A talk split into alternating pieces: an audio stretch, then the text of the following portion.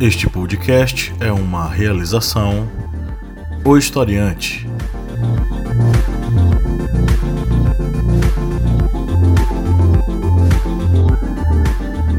Olá, historiantes, bem-vindos a mais um podcast. Eu sou o professor Pablo Magalhães, estamos mais uma vez aqui reunidos todos nesse belo local quente, maravilhoso, ensolarado, à beira do Rio São Francisco, que é Juazeiro barra Petrolina, não é? é estamos aqui todos presentes, é, o Márcio Fabiano. Olá, minha gente, como vão vocês? A Lídia Verônica. Oi. E o nosso querido enviado especial que pa passou pela China, por Venezuela e por Cuba. E acabou voltando na contramão aí do, do mais médicos, né? Que os, os médicos foram para lá, os venezuelanos, os cubanos, e ele acabou vindo para o Brasil. Há fontes que dizem que isso foi uma troca diplomática. Nós trocamos Kleber pelos médicos cubanos. Então, hoje está aqui presente o outro historiante, Kleber Roberto. Eu voltei, voltei para ficar, porque aqui, aqui é meu lugar. Tá, tá aí ele de volta, né? Mais uma vez, Kleber. É, espero que tenha aproveitado os seus dias em Havana, não é? É, pois é, Havana. Você está gravando isso?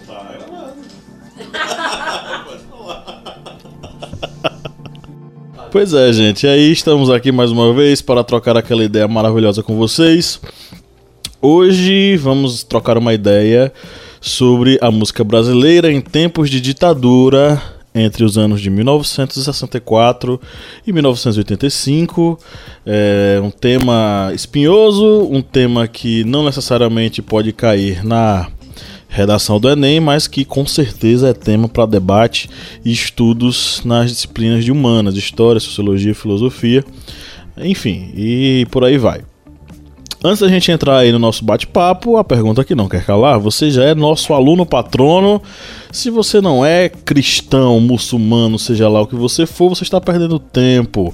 Se você for um aluno patrono nosso, você tem acesso ao nosso grupo secreto com muito material bacana, interessante e massa para você se preparar para o vestibular, Enem para concursos e para a vida, né? Então seja aluno patrono, acesse o site apoia.se barra historiante e a partir de um real comece a fazer as contribuições e ajude esse projeto a conquistar mais corações ao redor do mundo todo, ok?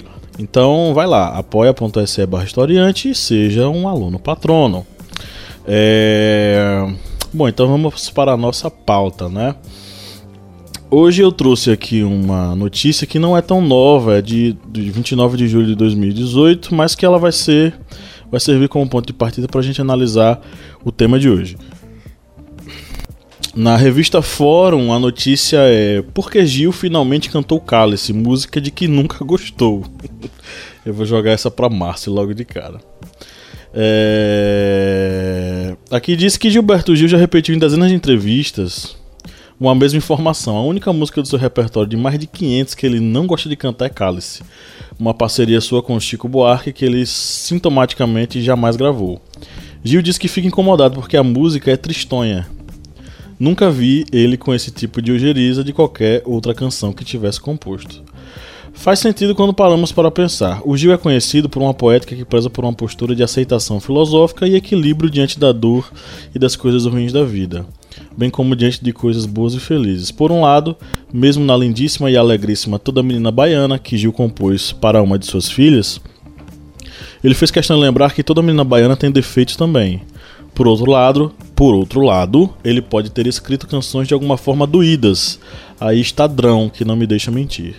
Mas mesmo essas suas músicas quase sempre têm o viés de enxergar o lado bom de uma situação ruim. Pensemos na dor da separação que vira pão na própria Drão, no E animado que quebra a tragédia no final de Domingo no Parque, ou na empolgação que atravessa aquele abraço, a canção do exílio mais festiva e carnavalesca da história, e também a mais bonita. No texto do Breno Góes, que foi originalmente publicado no Diário do Centro do Mundo, é, existe uma perspectiva que, bom, Gil não gosta dela por ser tristonha, pelo fato de que o momento em que ela foi escrita é de fato um momento tristonho. Estamos falando necessariamente do período ditatorial em nosso país, que deixou marcas profundas até hoje. Para minha surpresa e para a surpresa de todos nós, a gente ainda recebe comentários lá no Historiante, no, tanto no, no YouTube, quanto no Instagram, quanto no Facebook. Comentários um pouco é, violentos em torno dessa questão da ditadura militar, algumas pessoas questionando o porquê de chamarmos de ditadura, enfim, né? De fato, vive, vivemos no, no período ditatorial e nesse momento a música ela serviu como vetor de luta, de combate ao totalitarismo praticado por nossos governantes militares. Eu vou abrir a palavra primeiro para o Márcio Fabiano, que gosta muito desse assunto. Na verdade, eu gosto muito da música Cálice. Me recordo quando estava no primeiro ano é, na faculdade, no curso de Publicidade e Propaganda, lá na Universidade Federal de Pernambuco, com a grande professora Nelly Carvalho. É, houve um momento, ela era professora de língua portuguesa avançada e nós estudamos é, essa canção.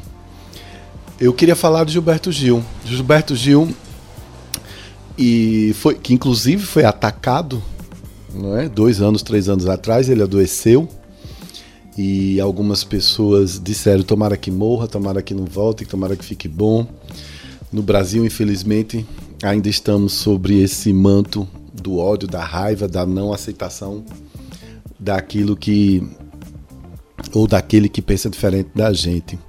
Cálice é uma canção emblemática, é uma canção dolorosa, compreendo Gil perfeitamente é, o autor dessa reportagem está certo. É, todo cancioneiro de Gilberto Gil tem essa dualidade entre tristeza e alegria, fé e esperança, entre dor e superação, entre mundos novos que se abrem, que se descortinam.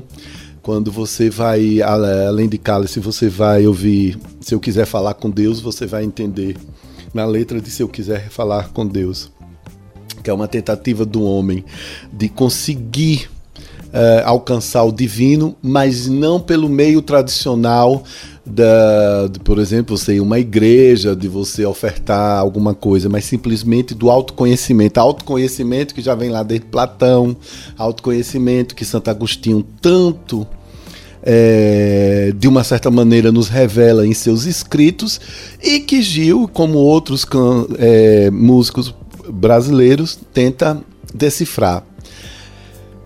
Quando uma personalidade como Gilberto Gil, que faz parte não só da música, eu penso que, na minha opinião, Márcio Fabiano, Gilberto Gil, um dos grandes também pensadores de como nós somos como brasileiros e traduz isso nas suas canções. Quando Gilberto Gil resolve cantar Cálice, talvez ele tenha tentado finalmente excomungar essa, essa dor que está dentro dele, ou então realmente colocar tudo para fora o que ele está sentindo nesses momentos atuais que o Brasil passou e tem passado. Né? Ele cantou isso lá numa manifestação política no bairro da Lapa, é, no Rio de Janeiro. E por último, eu só quero dizer o seguinte: é maravilhoso por isso que tem, temos que estar sempre ao lado da livre expressão da palavra, da inteligência e das artes. É maravilhoso que uma canção, certo, possa expressar um sentimento tão forte, possa, possa ser o porta-voz de um de uma população durante um determinado período de sua própria história. Isso é sensacional. E devemos lembrar também que nesse período que muitos insistem em não chamar de ditadura militar, como o professor Pablo que bem ressalvou, muitas pessoas acham que é, fica só falando regime, regime quem está precisando sou eu, que eu tô com um pneuzinho aqui. No período da ditadura militar, qualquer expressão artística ou até mesmo visual que fosse, digamos, diferente, aquele padrão estético, digamos, moralista, já era considerado subversivo. Nós devemos lembrar aí, por exemplo, dos Novos Baianos, que eles eram considerados subversivos apenas por usarem é, cabelos longos, roupas, digamos, diferentes, mais extravagantes, só por causa desse visual, já de cara, eles já eram considerados subversivos. Há até um depoimento de Luiz Galvão que ele disse que chegou a ser preso e ter o cabelo cortado exatamente por isso. Porque a polícia viu aí, aqueles rapazes com cabelos longos, com aquelas roupas diferentes que não eram, digamos, um padrão moral para a época, eles vão prender, são subversivos. Foram levados para a delegacia, tiveram que dormir nus em um chão de cimento e depois tiveram os cabelos cortados. Só depois de sair é que um dos policiais, por conhecer um dos membros da banda, soltou eles.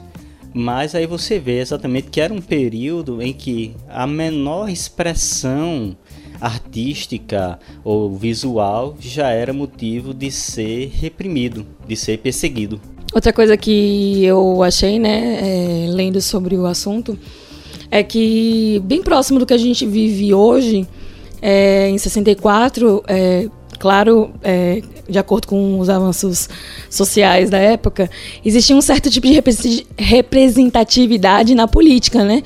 Com o partido, com, desculpa, partido não, é, a União é, Nacional dos Estudantes, né? O Comando Geral dos Trabalhadores e o que mais? O Pacto, né? Da União e da Unidade e Ação eram é, e sindicatos também, né, que foram sendo é, estruturados na época, é, que dava essa representatividade que hoje a gente vê em vários outros outras é, como, eu, como eu posso é, dizer é, com várias outras não outras representatividades dentro do, por, por exemplo outros órgãos que defende outros interesses, né? Outras é, minorias, digamos assim. Exatamente, isso. e aí trazendo 64 para cá, né? Comparando, é, era um avanço na época, né? Ter tanta representatividade é, em, em, relação a diante, né? Do, do destino político da nação na época. E daí a ditadura chega, né, e vai que asfixiando esses programas, os sindicatos, todas essas conquistas até ali, né, conseguidas e a questão da voz, né, de, de ter esses grupos. E daí a ditadura chega para asfixiar todo essa, esse movimento que o Brasil estava, né, crescendo. Então, é, a música acaba sendo uma forma de se expressar, né? Principalmente ali em 68, né, que o AI-5 ele é promulgado, e aí vai ter o que? A repressão é, de forma constitucionalizada, né? É, criando aí a divisão de censura de diversão pública, se eu não me engano. É, e daí vai a, a censura é, é, é de forma agora é, formal, né? E, e pode ser feita livremente e de acordo com o entendimento deles. Tanto que Caetano Veloso, é, não, ele não se posicionava diretamente contra o regime, né, mas contra a questão cultural, né, a repressão cultural que havia na época. E ele fala isso, todo mundo que eu andei lendo por aí, diz a mesma coisa sobre Caetano. E mesmo assim, como eles não entendiam, inclusive a Tropicália, né? Tropicália estava mais no pensamento ali de maio de 68 do que da, sobre a, o regime militar no Brasil, né? Mas por não serem entendidos, ou não, quem estava reprimindo não tinha esse entendimento, é, entendia que tudo era uma ameaça ao regime militar, né? Então a música chega aí para dar aquela indiretazinha pro pessoal que está meio distraído. Inclusive tem o pessoal que que cantava, né? E não entendia como Alegria, Alegria, né? De Caetano Veloso. Era uma crítica, né? A quem estava se vendendo e não sabia, quem não se preocupava com o regime militar. E aí a música, especialmente também para os estudantes, né? Do vento, silêncio, sendo. Porque os brasileiros perderam a identidade, né? Aquela paixão pelos Estados Unidos. Então, a música, né, que ele fala, ouve uma música e tá tudo bem né? Então, o Brasil estava meio que perdendo a identidade. E, inclusive, a bossa não era nem tanto o, o ritmo, né, da época. Foi o, a MPB que veio realmente unificar a música no Brasil, né? Que, é, que não tinha um, um ritmo assim definido, né? Mas enfim, é, a música foi fundamental para que esses grupos que foram asfixiados, especialmente os estudantes, né, que chegaram a pegar em armas para se manifestarem. É, não estou defendendo o uso de armas, ok? Só que falando que foram atitudes extremas para serem ouvidos e, enfim, defenderem o que queriam. Era a única forma que eles entendiam e a música era a forma mais pacífica de se revolucionar na época da ditadura. É interessante falar justamente essa questão do, do, do pegar em armas, porque tem gente que tenta relativizar e dizer: ah, tá vendo aí, a, a esquerda pegou em armas e tal, os comunistas mataram. Mas isso é, isso é justamente o efeito colateral do processo de repressão e perseguição. Então, o único jeito de você lutar contra o negócio é você pegar em arma e lutar de fato, e meter tiro, entendeu? Obviamente que não, não estamos justificando esse tipo de, de ação, mas em momentos extremos de repressão, de perseguição, esse foi um, um dos meios mais extremos. Nós temos vários tipos de, de oposição que foi feita à ditadura naquele período, mas esse foi o, o meio mais, vamos dizer assim, extremo de você lutar contra eles. Aí tem aquela questão da. da porque a gente precisa situar o, o, o estudante aqui, ou seja lá quem for que estiver escutando esse podcast, em relação aos períodos da, do processo ditatorial. Porque é, tem um historiador chamado Marco Antônio Villa que defende que até 68 não tinha ditadura. E qual é a justificativa que ele usa? Que entre 64 e 68, os festivais de música, eles continuaram sendo praticados. E isso seria um, um, uma clara alusão à liberdade de expressão que esses festivais eles poderiam ter. Eu particularmente não concordo não concordo, porque quando a gente vai pegar o que é a ditadura e o que é o, o, o que é o conceito de repressão, a gente vai ver que o Brasil já estava passando por, por esse processo antes de 68, que é quando é instituído o AI-5. O AI-5 ou o AI são os atos institucionais. Foram vários atos institucionais. Kleber me lembra aí quantos foram, quantos atos institucionais foram. O AI-5, que foi em, 68, ele foi o mais duro, porque é, é tanto que a, o pessoal disse que foi o golpe dentro do golpe, porque a, o, o, o, governo militar passou a ser ainda mais repressivo e passou a, passou a ser ainda mais, é, enfim, duro nesse processo autoritário. Então, o Kleber está me lembrando aqui que foram 17 atos institucionais. Então, o que aconteceu pós é, AI-5, eu posso estar falando uma besteira agora, mas salvo engano, foi aonde a censura foi instituída.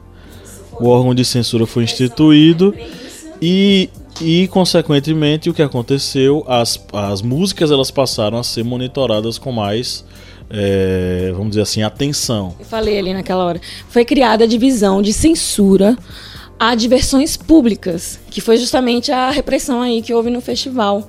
Mas com certeza muitas outras finalidades foram usadas essa divisão, né? Enfim, existiu, é, constitucionalizou, né, a censura. E é, o, que vai acontecer? Pós 68, e aí a gente vai ver isso em muitas canções, os compositores eles vão começar a usar subterfúgios ainda mais, vamos dizer assim, poéticos para criticar a ditadura, né? E a gente vai ter uma série de, de, de, de músicas, a gente falou aqui, é, Alegria, Alegria. Ela já é escrita nesse, nesse estilo, né? Que é bem, vamos dizer assim, poético. Não diz necessariamente ah, levante-se, vamos lutar contra a ditadura. É mais uma coisa subentendida, caminhando contra o vento sem, sem documento. Tipo, é, não tenho é, é, nada que me prenda e tal. Enfim, é uma ode à liberdade. Então são os, os... Temos também aí a música dos Secos e Molhados, né? Primavera nos Dentes. Que é também uma música que vem com aquela poesia e que no fundo essa música é uma música contra a repressão que estava ocorrendo na época. Aqui no trechozinho dela, é, quem, não quem não vacila, mesmo derrotado, quem já perdido nunca desespera, e envolto em tempestade, decepado entre os dentes, segura a primavera. É uma música que ela tem uma introdução bem longa, uma introdução bem longa, e ela é essa parte, ela vem como um ritmo de uma poesia.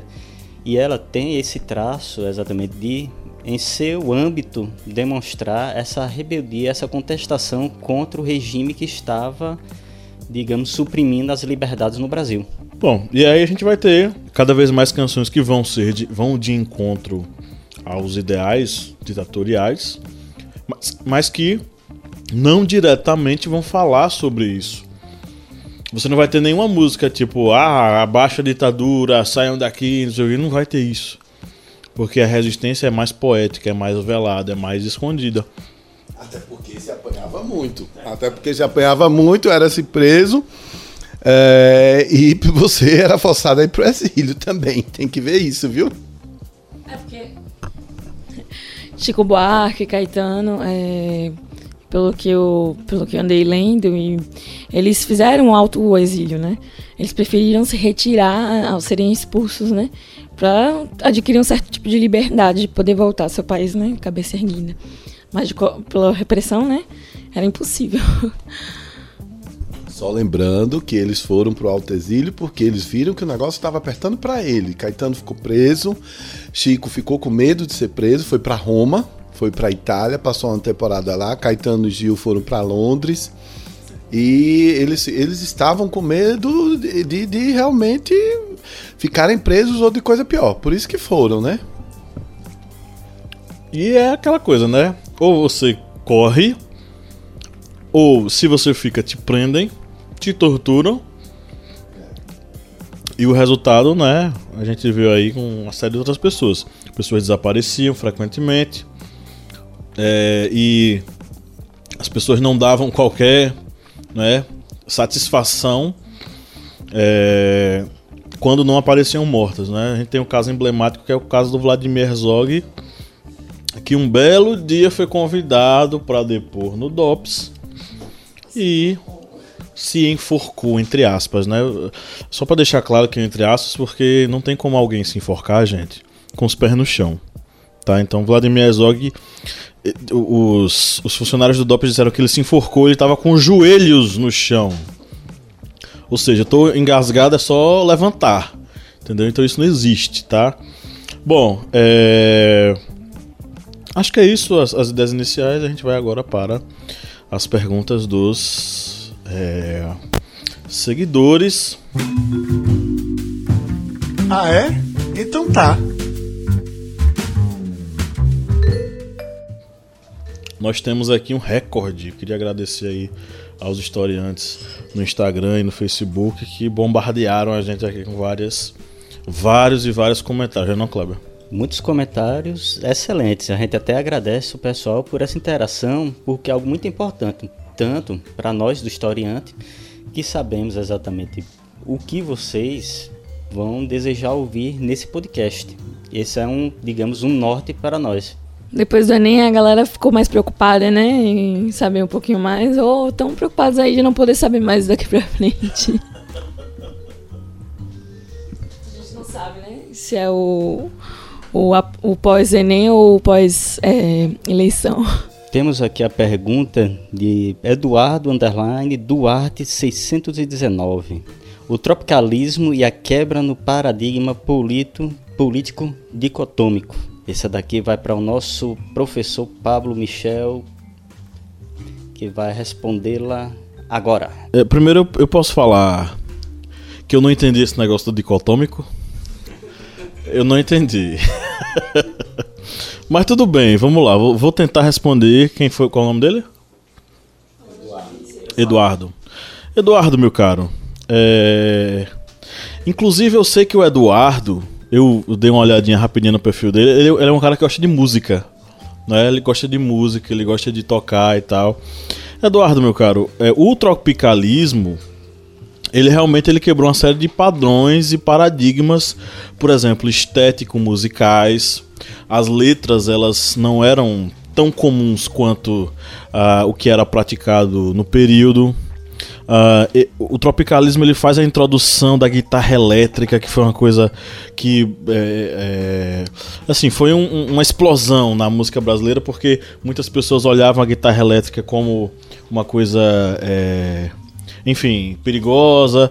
Tem até uma uma um evento que ficou muito emblemático foi o Francisco Alves, violonista, que estava tocando a música dele, foi vaiado e tal, e ele resolveu quebrar o violão dele em protesto, né? É, porque o pessoal estava mais afeito à, à, utilização das guitarras, enfim. Então, assim, houve um, uma quebra é, muito forte na questão estética. Inclusive, esse ano foi é, comemoração de aniversário, se não me engano, foram 50 anos. 50 anos, meu Deus. 50 anos daquela capa emblemática do. do... Márcio, me lembra aí que é um bocado de gente sentado. Tem Gil, tem os Mutantes, aquela capa de, de disco. Tropicália. É, é, o nome do CD Tropicália? Tropicália. É de Gil? É de, de, deles todos, Gil. É. Então, marcou 50. Esse ano marca 50 anos do lançamento do, do disco Tropicália, que é um disco é, interessante que ele mostra uma proposta estética é, logo na capa que já quebra vários paradigmas. É, fora isso, é, existe sim uma contestação política, filosófica em torno do momento histórico ali da ditadura militar. Mas eu não vejo assim um, uma quebra de padrão dicotômico, não. Eu vejo uma quebra de padrão estético, uma quebra de padrão estético tanto visual quanto musical, introdução da guitarra, aquela questão, é, será que vamos ser influenciados pela guitarra elétrica? A guitarra elétrica era muito associada aos norte-americanos, enfim. É, e, claro, né, a questão da utilização das letras de contestação. Beleza, professor. Nós vamos aqui agora com uma pergunta para a nossa querida Lídia. E é uma pergunta aqui da nossa amiga, aliada, nossa mana do peito, sócia, Valéria Ponta Adriano. É, música de protesto com informação, entre parênteses, oculta sobre o regime opressor. Lídia, vamos lá. Um, dois, três. É, eu acho que todo mundo pode falar nessa daqui, né? Me dá uma ajudinha aí, que eu lembro pouca coisa. Até porque eu não sei falar o nome dessa música, que eu gosto muito. É Panis et Cis... Como é que é? Cicenses. E que eu acho maravilhosa, né? que eu acho que foi uma das primeiras... É... Como é que se diz? Denúncias, né? De Caetano. Quando ele fala, eu quis cantar, né? Minha canção Iluminada de Sol. Ou seja, ele não podia, né? Cantar. Ou seja, já estava sendo ali é, um pouco reprimido. E ele vai falando da questão da alienação das outras pessoas, né? E as pessoas na sala de jantar só querem nascer e morrer, né? É, outra coisa, outra música assim que eu acho legal, que as pessoas recriminaram muito Roberto Carlos, né? Porque ele não se posicionava politicamente. Aquele cantorzinho bem meloso, romântico, é, ganhou o título de rei, né? É, bem parcial, é, aparentemente. E aí ele é, finalmente, ele Erasmo Carlos, né, resolve se manifestar em 71, após o exílio de o alto exílio, né, de Caetano Veloso. Eles escrevem debaixo dos caracóis, né?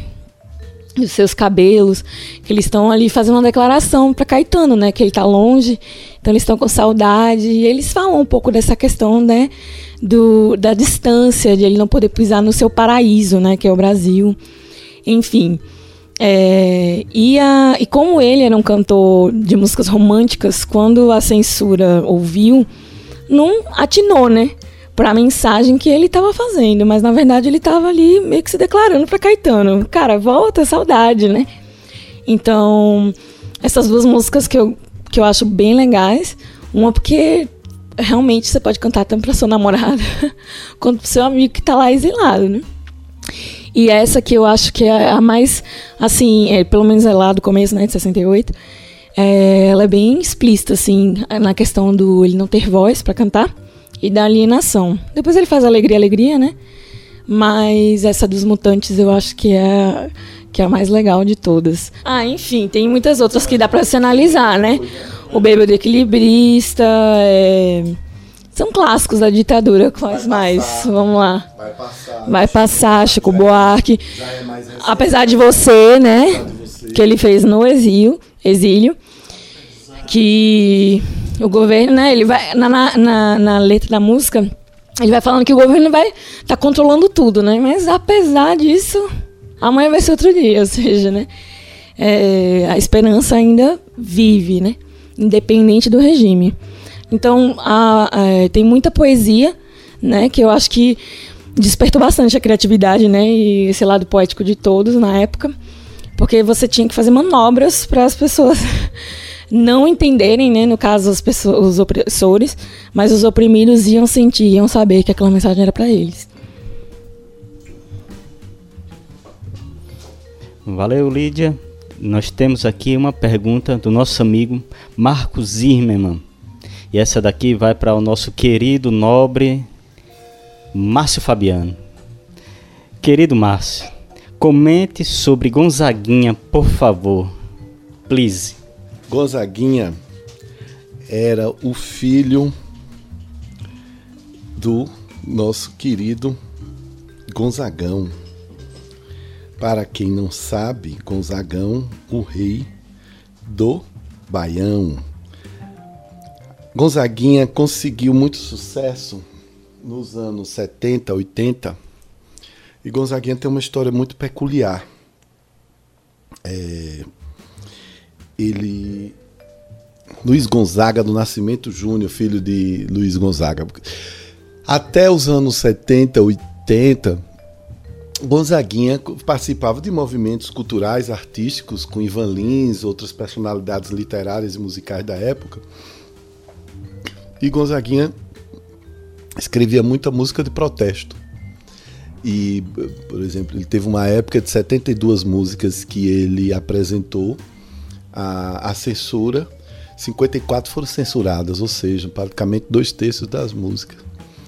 Depois ele começou a a, a, a, com um pouco mais melancolia, com mais tristeza e sarcasmo, ficou até conhecido como poeta do rancor. E aí, no final de sua vida, ele se torna mais romântico. É, nesse final de vida, quando eu falo nesse final de vida, nos últimos dez anos de sua vida, Gonzaguinha atinge muito sucesso com grandes é, canções como o que é o que é e outras. E é muito interessante observar que ele começa a fazer uma crônica do amor uh, naquele tempo, do amor né, entre casais de classe média, crônicas de encontros e despedidas entre eh, casais de classe média. Morreu tragicamente. Acho que Gonzaguinha, é, é, na minha opinião, é um dos compositores brasileiros mais instigantes, certo? Teve uma relação complicadíssima com seu pai, é, Gonzagão. O Gonzagão, é, por ter que seguir a carreira, viajava muito.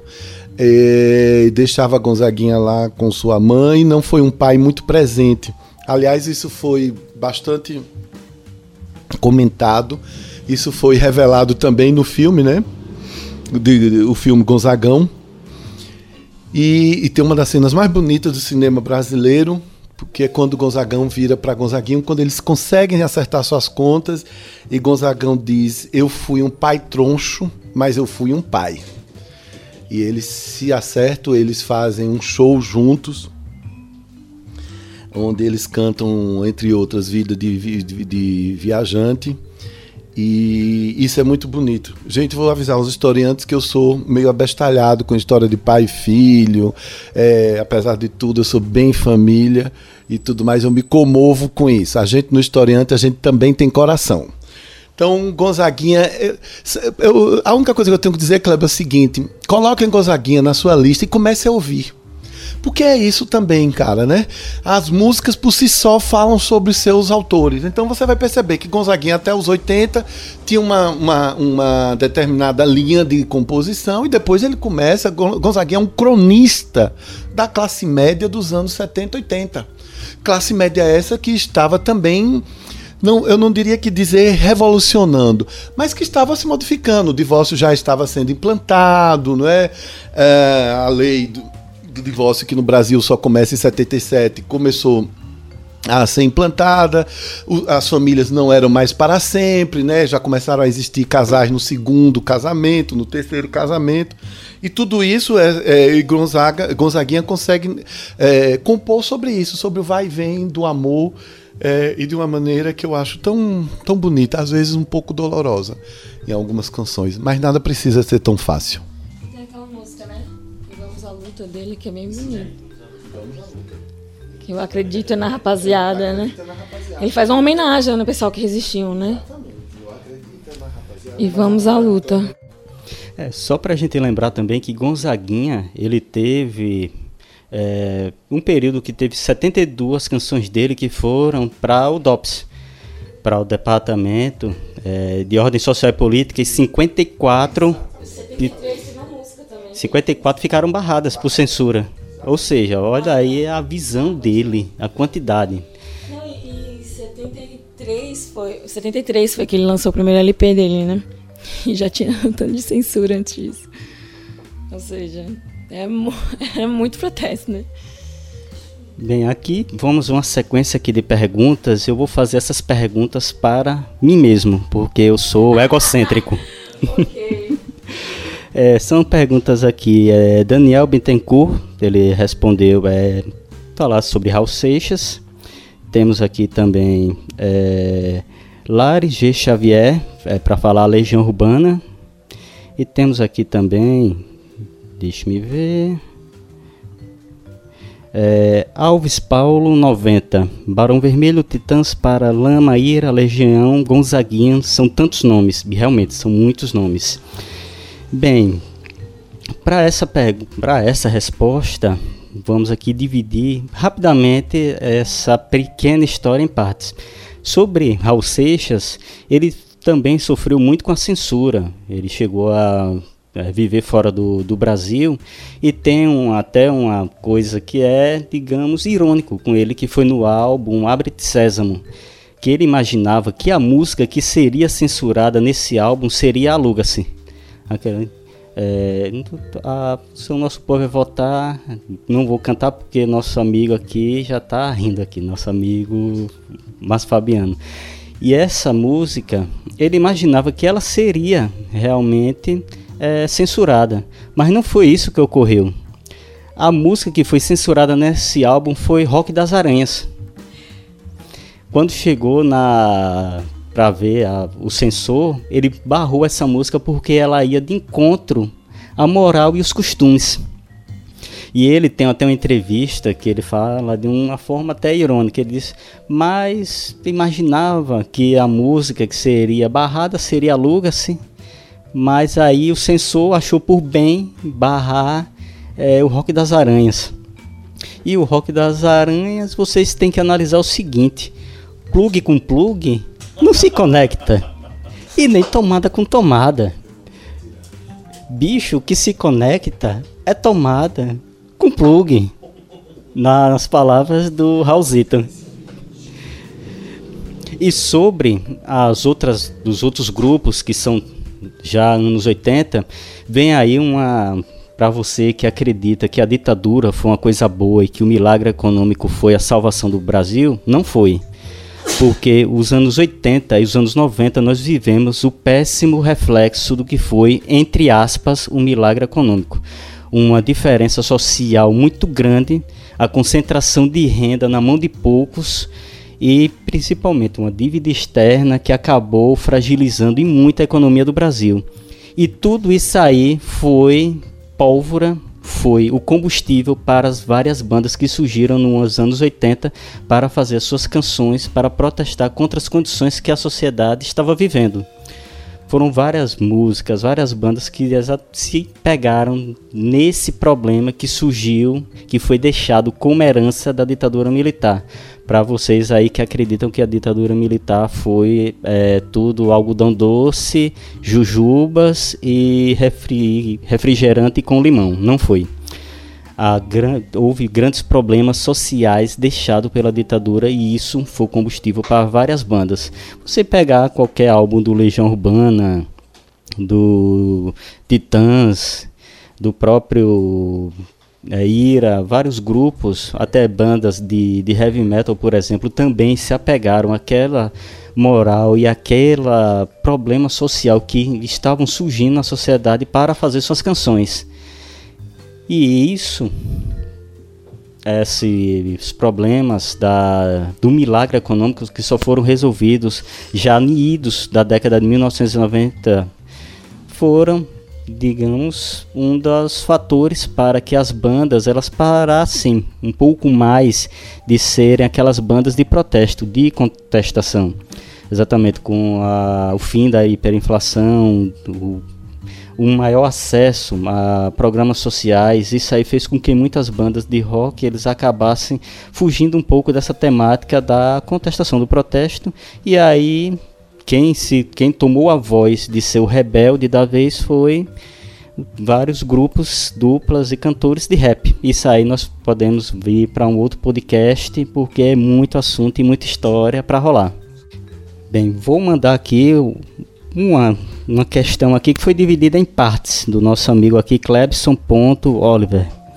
E essa daqui é bem interessante, bem, bem legal mesmo.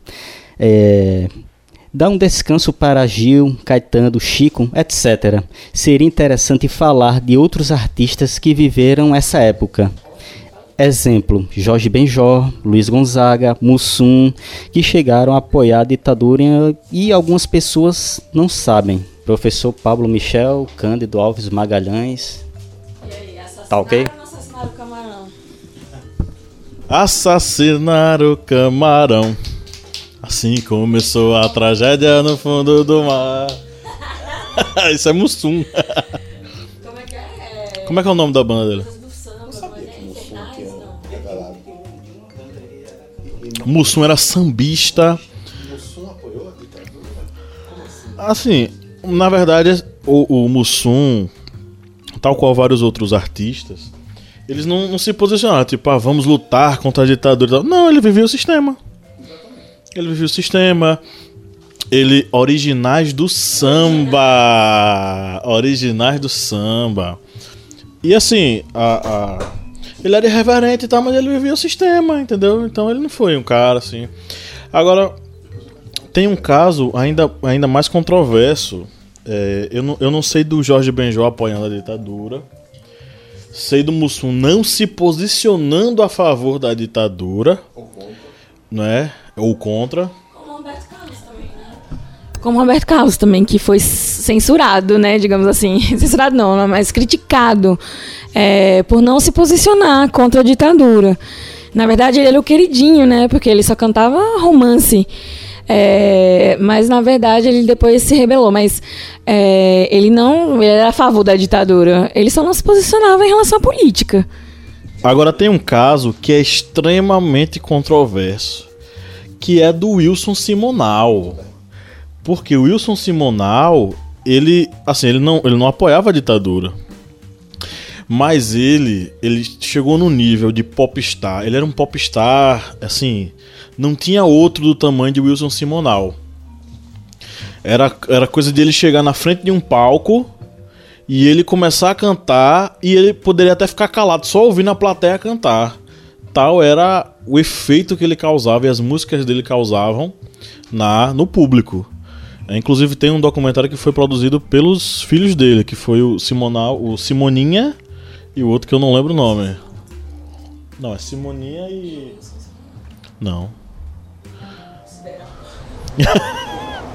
tem o Simoninha e tem o outro que é outro nome, na, nada a ver, entendeu?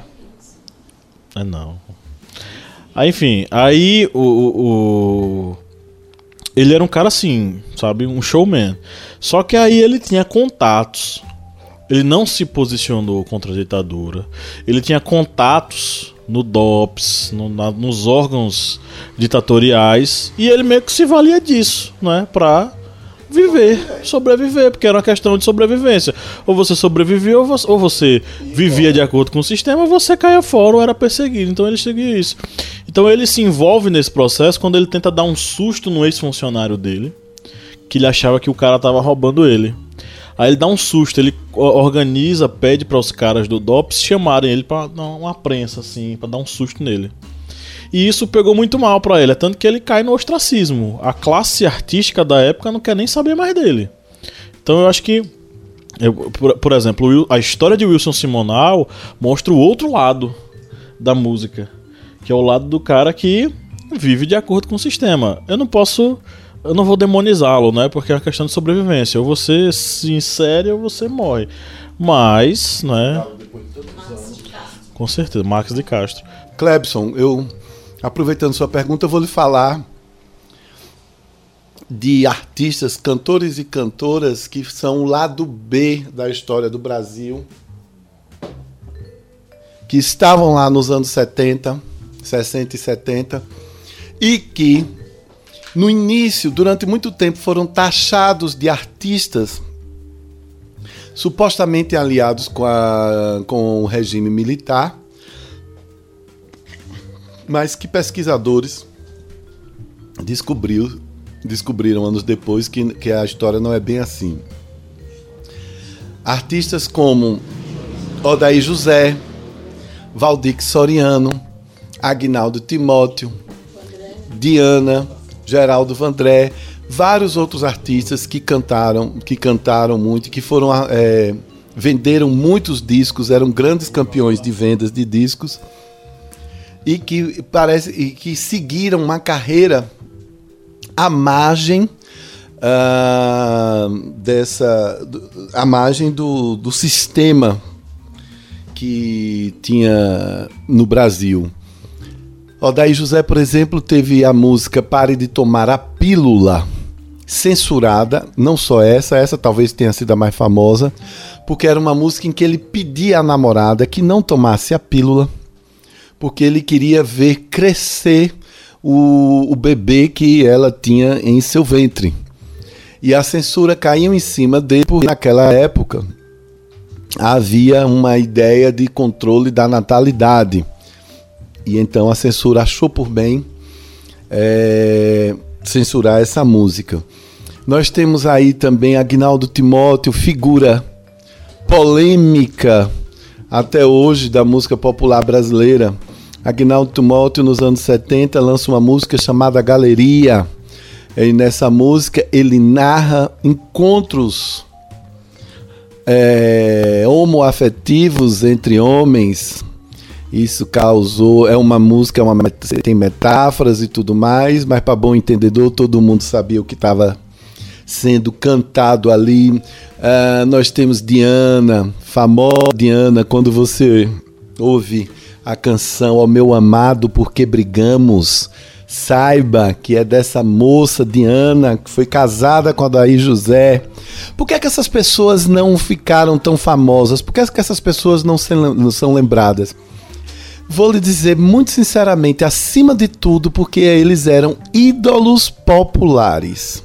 Quem cantava essas músicas eram as empregadas domésticas, que ouviam essas músicas em seus radinhos de pilhas, certo? Ali baixinho, enquanto a patroa e o patrão não estavam em casa, elas estavam ouvindo essas canções quem ia para esses shows nos, nos, nos locais populares, nos clubes mais dos bairros mais populares, eram operários, era gente pobre que idolatrava esses cantores. Mas a vida é uma roda gigante.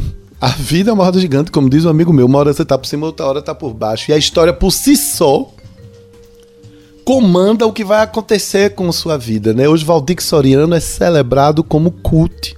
Eu adoro Valdir Soriano, eu conheci Valdir Soriano num cinema na cidade de Irecê, onde eu morei. É, é, mas Belchior já é mais sofisticado. Belchior não é considerado nesse nível de popularidade, que Belchior não levava multidões de, de, de pessoas da classe mais baixa. Belchior é um, é um poeta sofisticado de classe média. Ele não era considerado, ele não era considerado brega. Isso. considerado brega, é isso que eu tô falando. Ele era meio breguinho, não, assim. É, a, a, poesia dele era meio. Ah. Discordo, amiga Lídia. Belchior.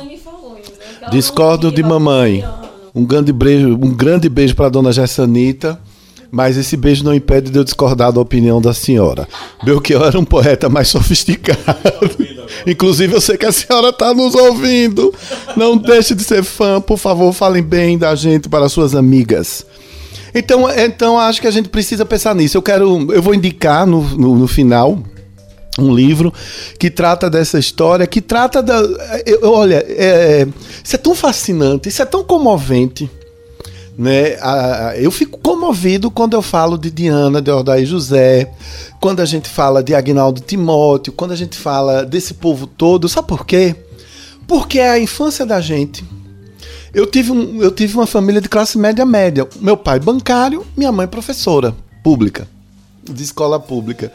Então tivemos uma vida mediana, não, não, não, nunca fomos ricos, nem também fomos pobres, pobres de Marredeci, como se dizia.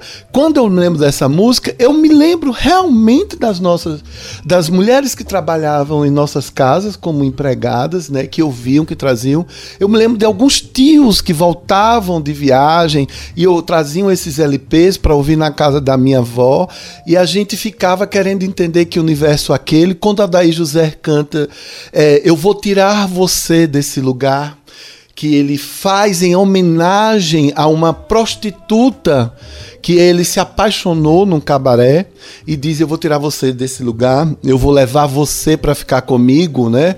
Isso era absolutamente revolucionário, porque isso acabava com a moralidade da família brasileira, aonde um homem dizer que vai tirar uma mulher é, prostituta de um prostíbulo para viver com ela como se fosse uma família normal. Isso era inaceitável para o padrão de comportamento dos anos 70, né? É, cristão, católico, né? conservador e tudo mais. E você tenha e você entende que o Brasil, quando a gente fala que o Brasil deve muito aos brasileiros pobres, isso não é, não é só uma questão ideológica.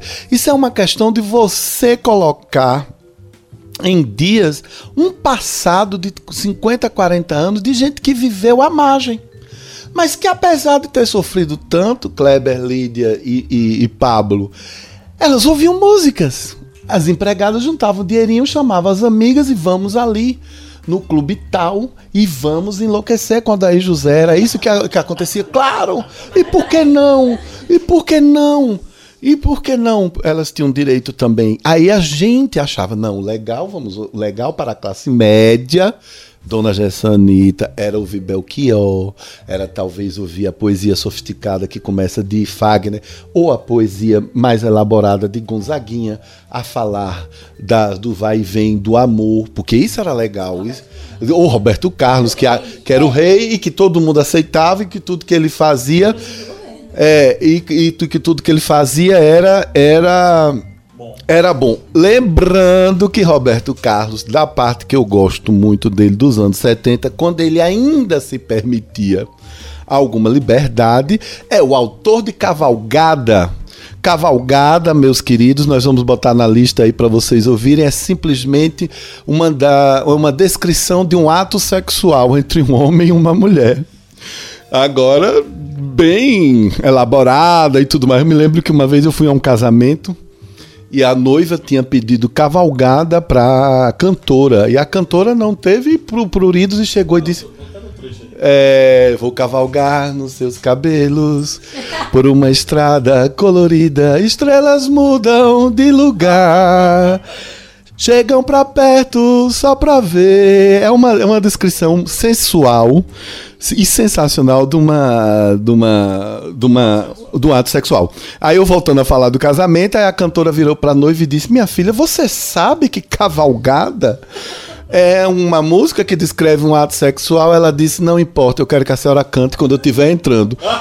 E o padre não ligou. Eu estava nesse casamento, eu sou testemunha. O padre, o padre certamente não, não entendeu, ou se, e se entendeu, ficou calado. E por aí vai. Então, esse Brasil que existiu e que sobreviveu, nós somos quem tem hoje 30, 40 anos, perto dos 50, nós somos filhos desse Brasil. Eu sou filho, você é filho, Kleber, você também, Pablo. Porque sua mãe ouvia isso, seu pai ouvia isso, né? Lídia eh, certamente também. Então, esse é um Brasil que existiu, é o lado B do Brasil. Mentira. Eu tenho 20 anos. Mentira, Paulo tem 30, eu tenho 20, tá? Ela parece ser bem mais jovem que você. Você não se cuida, você usa Meu Deus. Bom, vamos agora para as mensagens aqui é, na nossa postagem lá no, no perfil no Instagram, né? A Lívia Seródio, desculpe se eu falei errado seu nome. Lívia Seródio disse: é, Apesar de você, amanhã há de ser outro dia.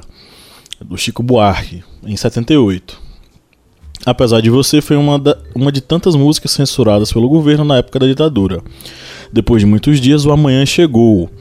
E espero que esse amanhã permaneça, mas não há boas perspectivas. no modo geral, o pessoal anda meio é, des- desesperançoso depois dessas eleições, né? É, A Maria Souza comentou: o primeiro momento da liberdade de expressão brasileira foi a música É Proibido Proibir. Procede, gente? Vai para nossa playlist sobre músicas é, de contestação em tempos de ditadura. É... Chegou a pizza. Opa! O Henrique da Silva falou o seguinte: repressão e limitação à liberdade de expressão artística, que na maioria dos casos eram consideradas afronta aos militares que ficaram no poder entre os anos supracitados. O Bruno Soares falou: censura, denúncia e crítica social nos saltimbancos. A obra de Chico Buarque de Holanda, Os Saltimbancos, pode passar desapercebida aos olhos menos atentos, ou melhor, aos ouvidos, como um simples álbum para crianças que conta as aventuras de alguns animais, em busca de se tornarem músicos depois de terem fugidos ou sido expulsos pelos antigos donos. Entretanto, a adaptação dos- do conto dos irmãos Green carrega consigo diversos elementos que caracterizam a sociedade brasileira no período da ditadura civil-militar que vigorou no país, sendo que a principal mensagem na obra é a união da classe contra o regime ditatorial. É, entre aspas, unidos somos mais fortes, no qual cada animal representa um setor da sociedade. Isso mesmo, Bruno. Não- a gente não tem nem o que acrescentar. Aliás, é uma obra maravilhosa, é uma é um filme super divertido é, com a Lucinha Lins e tudo mais. É, você tem toda a razão. Eu queria lembrar uma coisa, viu, Bruno? Apro- Aproveitar que você está citando Chico Buarque. Chico Buarque de volta do exílio em Roma, volta a morar no Brasil, mas ele ficou, por exemplo, ele ficou sem aparecer muitos anos na Rede Globo, né? A Rede Globo ainda hoje domina a, a televi domina a televisão. E ele ficou porque ele ficou marcado como, como isso, como aquilo, e sua esposa é, e sua esposa Marieta Severo, em apoio e amor a ele, ela não aceita nenhum trabalho como atriz na Rede Globo até o momento em que ele e Caetano são convidados para fazerem o, o programa Chico e Caetano. Aliás, um programa excelente. Vocês tentem entrar nas redes sociais e ver algumas apresentações desse programa, porque cantores brasileiros e estrangeiros passaram pelo, pelo programa e tem assim apresentações memoráveis. Muito bem, Bruno. Parabéns mesmo. Continue pesquisando, continue se apaixonando por, por essa coisa tão bacana que é a nossa história brasileira. Dois fatos que é, Marita ok. Ok, vamos aqui às fofocas. Marita Severo não foi casada com o Chico Buarque. Eles passaram 25 anos juntos como namorados. Olha que incrível. E outra coisa, é, Chico Buarque adotou um pseudônimo, né? Que foi o Juninho de Atalaia. De A- a Atalaia ou não? A Adelaide. Juninho de. Julinho de Adelaide. Quando ele estava em Roma, né, que ele escrevia, é, a perseguição era intelectual, né? Então ele assinava como Julinho de Adelaide. Arrasou a filha de Dona Gessonita. Ok, vamos lá. O Hélio Moraes falou uma coisa que Kleber já tinha falado. Ele colocou, entre aspas, quando acabar o maluco sou eu, Raul Seixas. Não foi censurada, mas ele é uma vítima da censura. O Kleber falou aqui sobre isso. A Andresa Lu Deixa eu só verificar aqui se é Andresa Lu mesmo. Também queria falar de um que a gente não falou. Não, só queria é, lembrar que Secos e Molhados também foi um marco, né, na, na música brasileira. Inclusive eles têm a capa, eles, eles têm a capa considerada a capa mais linda de CD da música da história do Brasil. Que é eles, né, a cabeça deles no, na, em cima da mesa e vários objetos secos e molhados, enfim. Porque eles não só protestavam a questão da ditadura, né? Mas eles eram voz para as pessoas que foram reprimidas sexualmente, né? Então, eles, eles eram mais do que. Eles lutavam mais é, é, do que contra a repressão civil, né? Era de gênero também. Então, só lembrando que eles também fizeram parte dessa história aí da ditadura militar.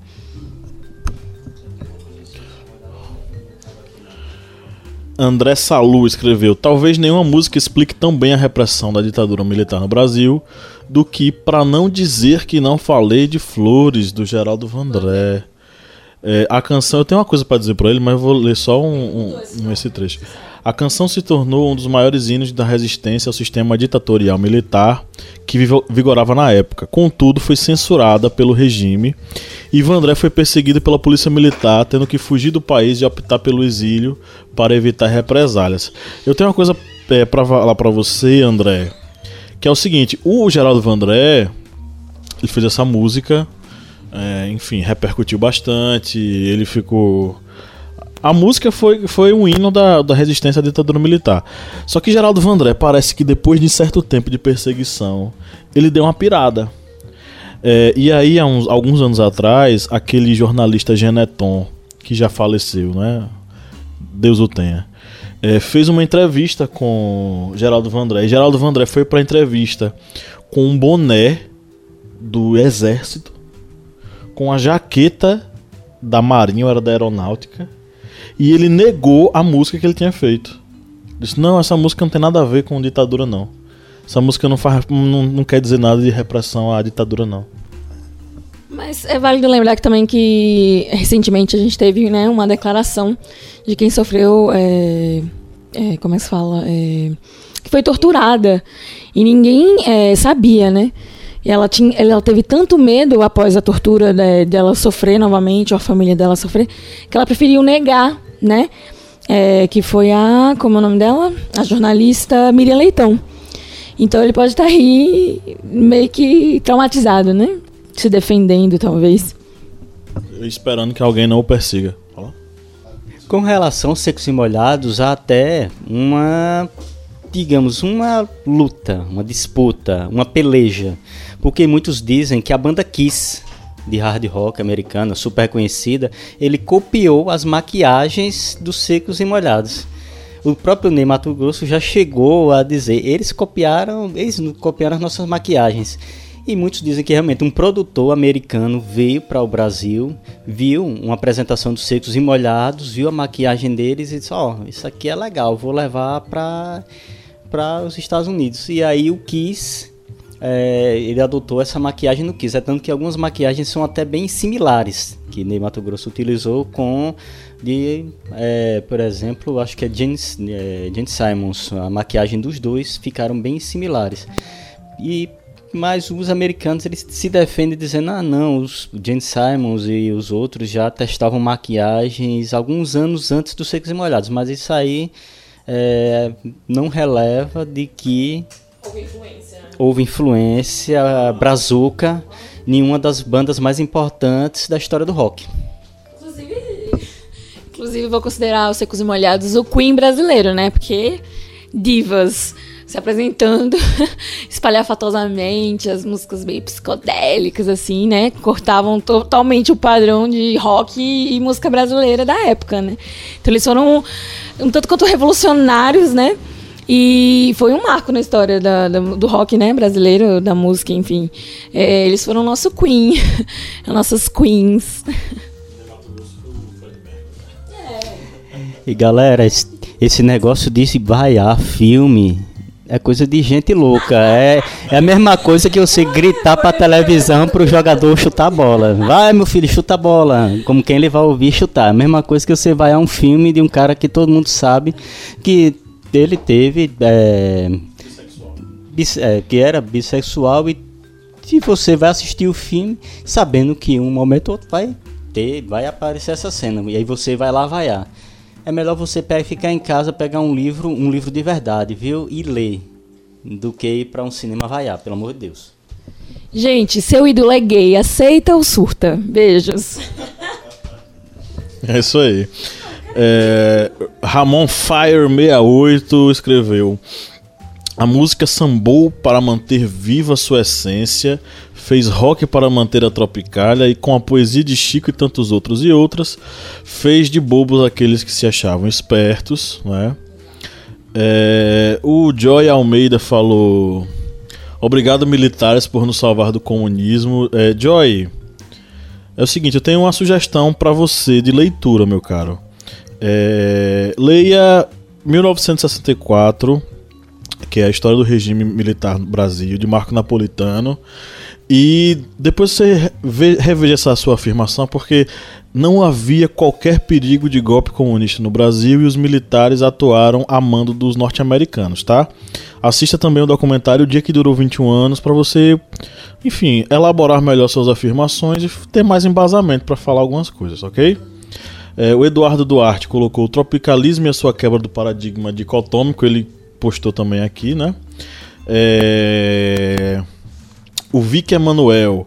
Nesse período, a música brasileira assumiu um caráter de contestação com relação ao regime político, questão que pode ser observada nas letras e nas capas de disco da época. Inclusive surge a guitarra elétrica e o rock com solos agressivos. E aí vou fazer umas menções honrosas aqui a. a deixa eu ver aqui o nome, porque é cada um que coloca o, o, nick desse cara é Eu Sei Lá Santos, sabe? Então não tem nem como adivinhar quem é essa pessoa. Sei lá, sei lá quem pode ser essa pessoa aqui. Enfim. É... E é o nome é Sei Lá, né? Sei Lá. Valeu, sei lá, eletricista predial, né? É, sei lá, fez aí essa, esse comentário. A Bartira Fonseca, o Emerson Pimentel, Rafael Carmo, que citou aqui é, Geraldo Vandré, não é? Nós já falamos sobre Geraldo Vandré. Andrade é, falou sobre a música Cálice, nós também comentamos aqui, não é? é o Guinho, Jordana Brasil, Jaiane Sheila, é, o Lineker, Lineker oficial. Lineker é o cantor, gente? É o Lineker cantor? Como é que é?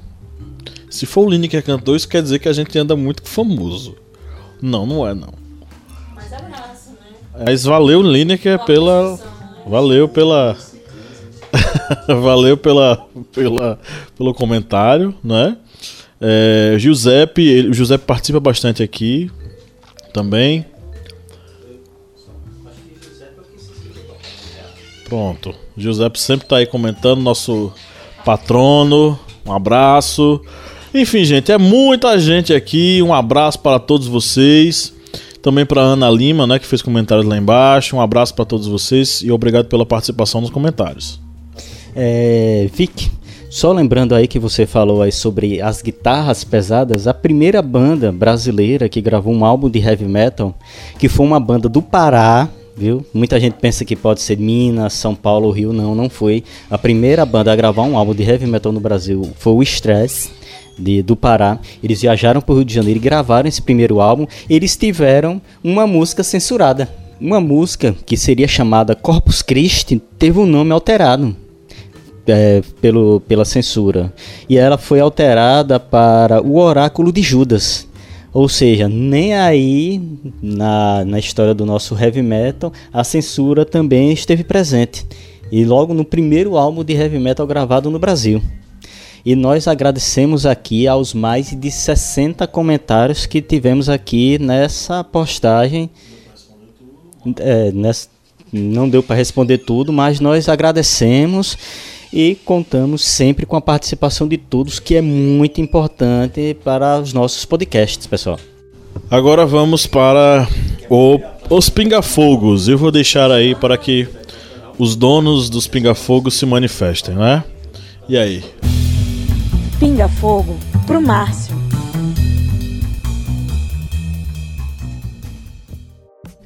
Caríssimo, digníssimo, nobilíssimo Professor Márcio Fabiano. Marquês do Juazeiro.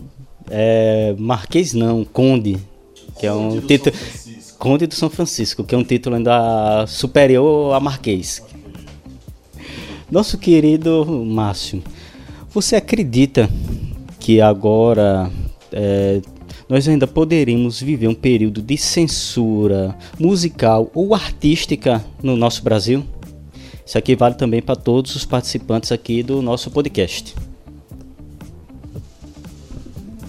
Sim, acredito sim. E acho que isso está começando de forma elegantemente velada. Uh, um juiz já decretou a proibição de que a Rede Globo fizesse matéria sobre o inquérito uh, do caso Marielle Franco e Anderson Souza. A Globo tinha fontes, eh, tinham fontes dela que faziam com que ela sempre estivesse à frente Uh, colocando notícias à frente dos outros veículos. Não se sabe se isso foi, foi influenciado pelo ciúme dos outros órgãos de comunicação, uma picuinha entre eles, ou se já é uma, vamos dizer assim, juízes com é, vieses conservadores e, e, e de censura que começam a se assanhar. Não tenha dúvida, nós precisamos estar, como diria a canção, atentos e fortes. É... Qual foi a pergunta? Desculpa. Se já. Hoje. É isso mesmo. É... Existe essa corrente conservadora, né? Que critica o funk por exemplo, que é um movimento cultural do qual eu não faço parte, do qual não me agrada, mas do qual existe, né?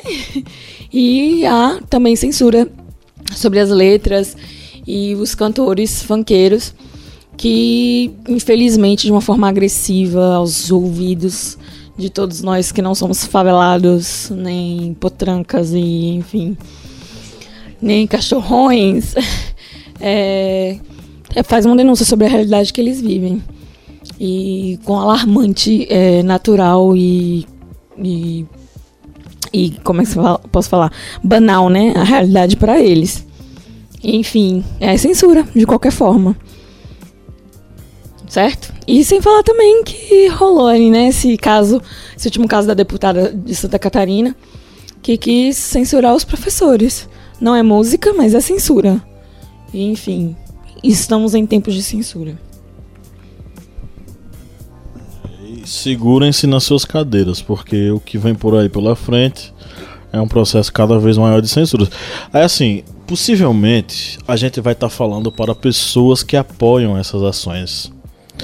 Eventualmente pessoas que votaram acreditando nesse tipo de perspectiva. É, e a, o que eu tenho para falar para essa pessoa é o seguinte, meu caro, eu sou professor. E assim, se for seguir essa questão da, de doutrinação, enfim, eu seria um péssimo doutrinador.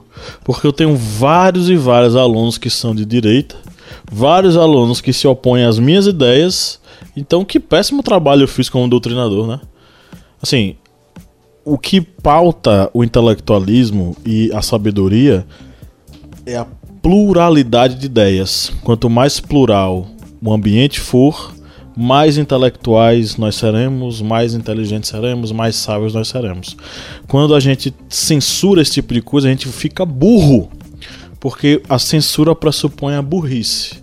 E é por isso que a gente tem que lutar contra isso. Então você, meu cara, que tá, tá ouvindo agora isso da gente, é, saiba o seguinte, nós não somos comunistas, mas se você quiser chamar a gente comunista, pode chamar. Eu acho bacana, eu acho inclusive chique hoje você ser chamado de comunista, né? Porque isso quer dizer que você é um cara que questiona o status quo de boa parte dos políticos brasileiros. Então, você quer chamar, chama. Eu, vou, eu recebo é, de coração, de peito aberto. Mas é o seguinte, se você está escutando isso agora, saiba o seguinte: se você luta a favor da censura, você está lutando a favor da burrice. Então, o convite é que você não o faça. Pinga Fogo, do Márcio.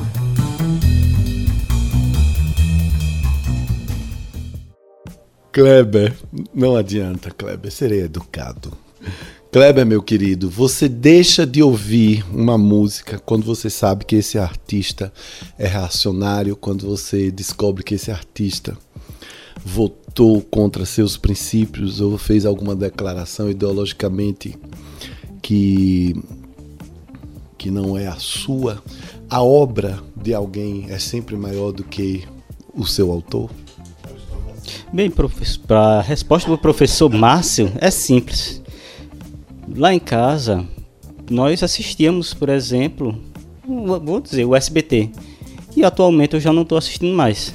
Exatamente pelo posicionamento e defesa a ditadura que eles fizeram com várias propagandas e insistiram ainda em ficar, mas aí a repercussão foi muito negativa. Eles decidiram tirar essas propagandas. A partir daí, digamos, as minhas horas televisivas de SBT caíram a praticamente minutos.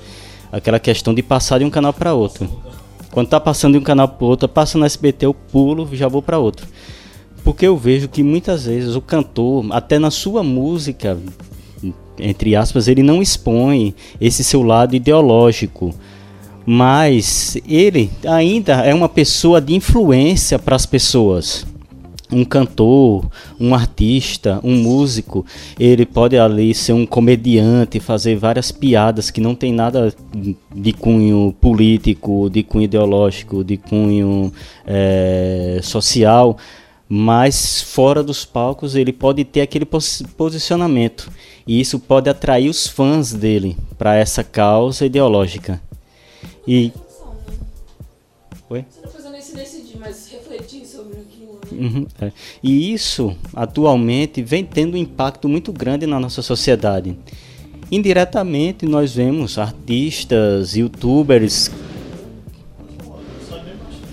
é, artistas, youtubers que defendem posicionamentos políticos é, de cunho esquerdista, de cunho conservador, e isso indiretamente leva aqueles seguidores a se tornarem radicais, a se tornarem seguidores que quando vem uma postagem que não vai de, vai de encontro ao que ele pensa, vem a chamar de mimimi, de besteira ou de coisa é, não sei, acho que que vocês acessarem as páginas do, do historiante você vai ver várias é, temas pejorativos que infelizmente estamos ouvindo e que por educação nós não respondemos.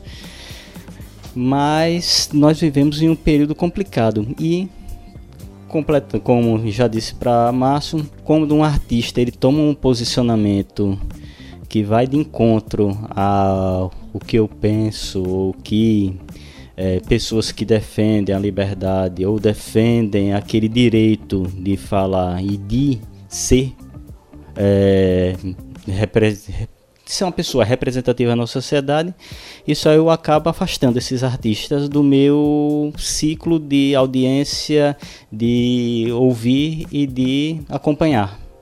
Meu colega do mestrado. E ele era fanzaço de Lobão fanzaço, como muita gente era fanzaço de Lobão, né? Só que aí Lobão se revelou nos últimos anos um reacionáriozinho, sabe? Caprichadíssimo. Lobão, gente. Que ele adorava Lobão e assim, Lobão tem um posicionamento extremamente controverso sobre tudo, inclusive sobre essa questão da, da, da, de governos progressistas e tal. O Lobão defendendo aí o retorno de ditadura e tal. Aí eu fico pensando, meu Deus, como é que será que meu amigo ficou a cabeça do meu amigo nesse processo? Qualquer dia desse, é, é o meu colega Cal do, do, mestrado. Se você estiver ouvindo isso aqui agora, Cal, um grande abraço para você, sucesso na sua vida. Mas se manifeste, dê, manda mensagem aí, porque Cal foi um dia historiante também, gente. Sabe, nós temos aí vários historiantes perdidos no mundo que eu não sei para onde foram. Teria um grande prazer de revê-los todos. Mas, enfim, fico pensando como é que tá a cabeça de Cal com o Lobão falando essas coisas. Sobre a, a obra é, ser mais importante que o, que o autor, é, eu vou falar aqui de um cara que, para mim, eu gostaria de falar coisas mais pesadas, mas ele é um tolo, Olavo de Carvalho que recentemente deu uma declaração. Não, mas ele deu uma declaração interessante, né? né? Que quebrou o vidro, né? De Olavo de Carvalho para mim. Então, assim, nesse momento, a obra de Ovalho, de, de Olavo de Carvalho, é, para mim, para mim, nesse momento, essa obra de Olavo de Carvalho, de Orvalho, é, foi mais importante do que ele. Porque ele mesmo, cara. Eu gostaria de falar. Porque ele falou sobre o negócio da, da questão da escola sem partido. Sim, quando ele se posicionou é, sobre a escola sem partido, é, ele se tornou mais importante do que ele para mim, porque não só porque eu defendo essa ideia, mas é porque ele foi sensato pela primeira vez na vida dele. então essa obra para mim foi muito mais importante do que ele. Então acho que sim, a obra pode superar o autor. Ok, agora vamos para as nossas indicações. Quem vai começar? Dicas culturais.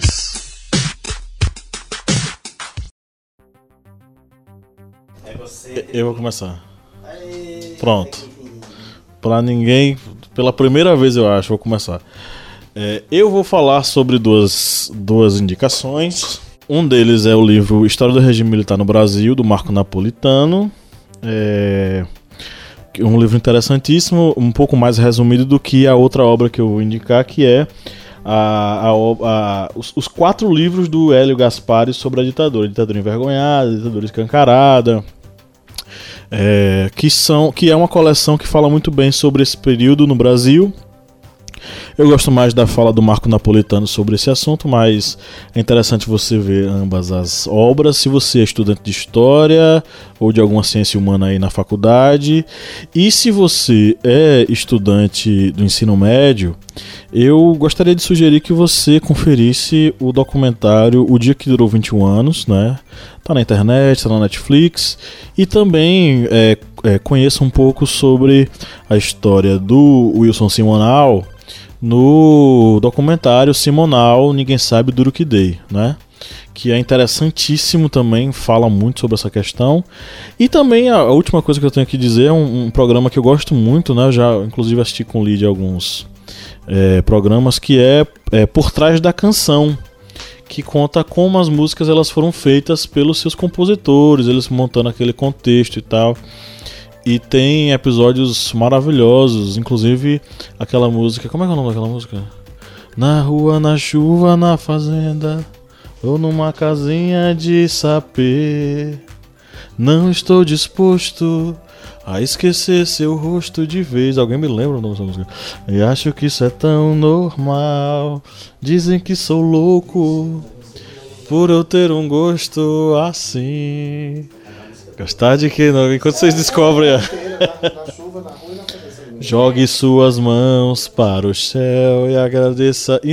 Esse episódio é muito bonito, inclusive. Eu sugiro que vocês comecem por ele.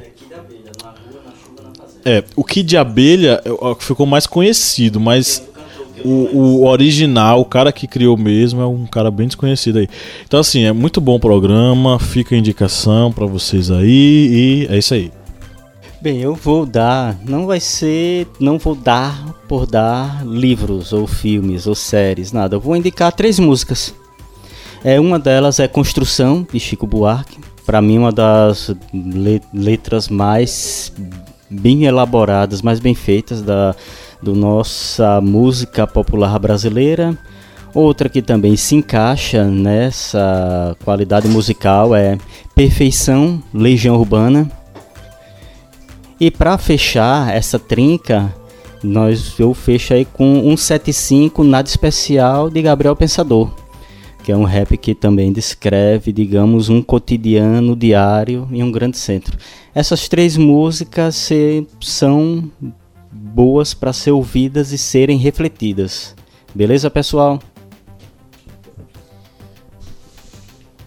A minha indicação é a primeira é um filme que eu já indiquei num outro podcast, mas vou reforçar, que é o Que Companheiro, que é uma obra maravilhosa.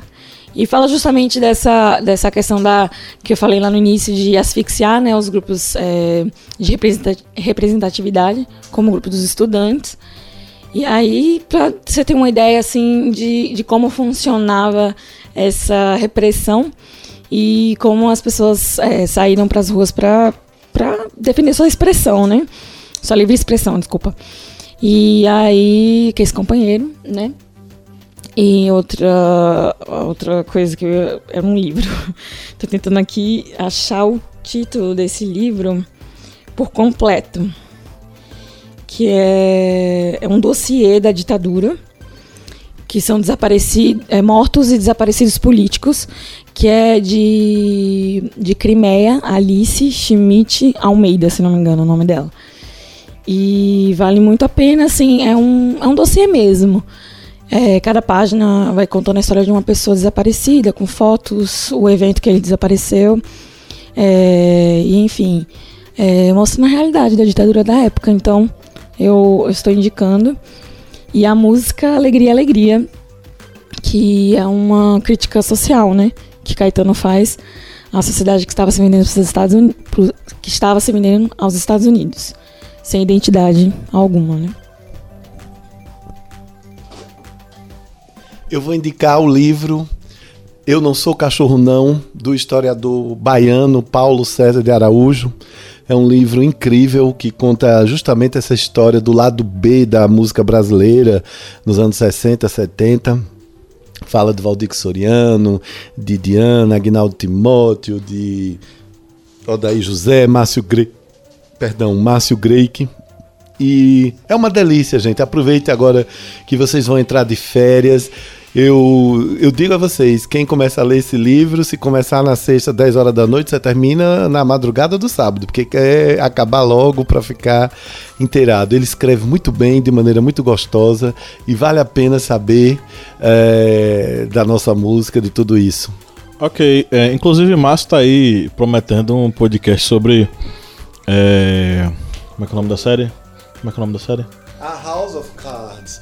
Não, não, eu vou, tenho que é, é, cumprir minha palavra. Vou sim, vou fazer esse podcast sobre House of Cards. Ok. Então, pessoal, é isso. Espero que você tenha gostado aí desse podcast. Tema interessante e que rendeu aí muita coisa boa.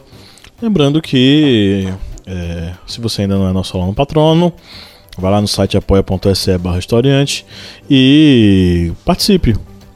Faça sua doação a partir de um real, você já ajuda esse projeto a conquistar novos corações ao redor do mundo inteiro. Né? Vai lá, curte aí nossas postagens, participa das nossas enquetes e um grande abraço e até o próximo podcast.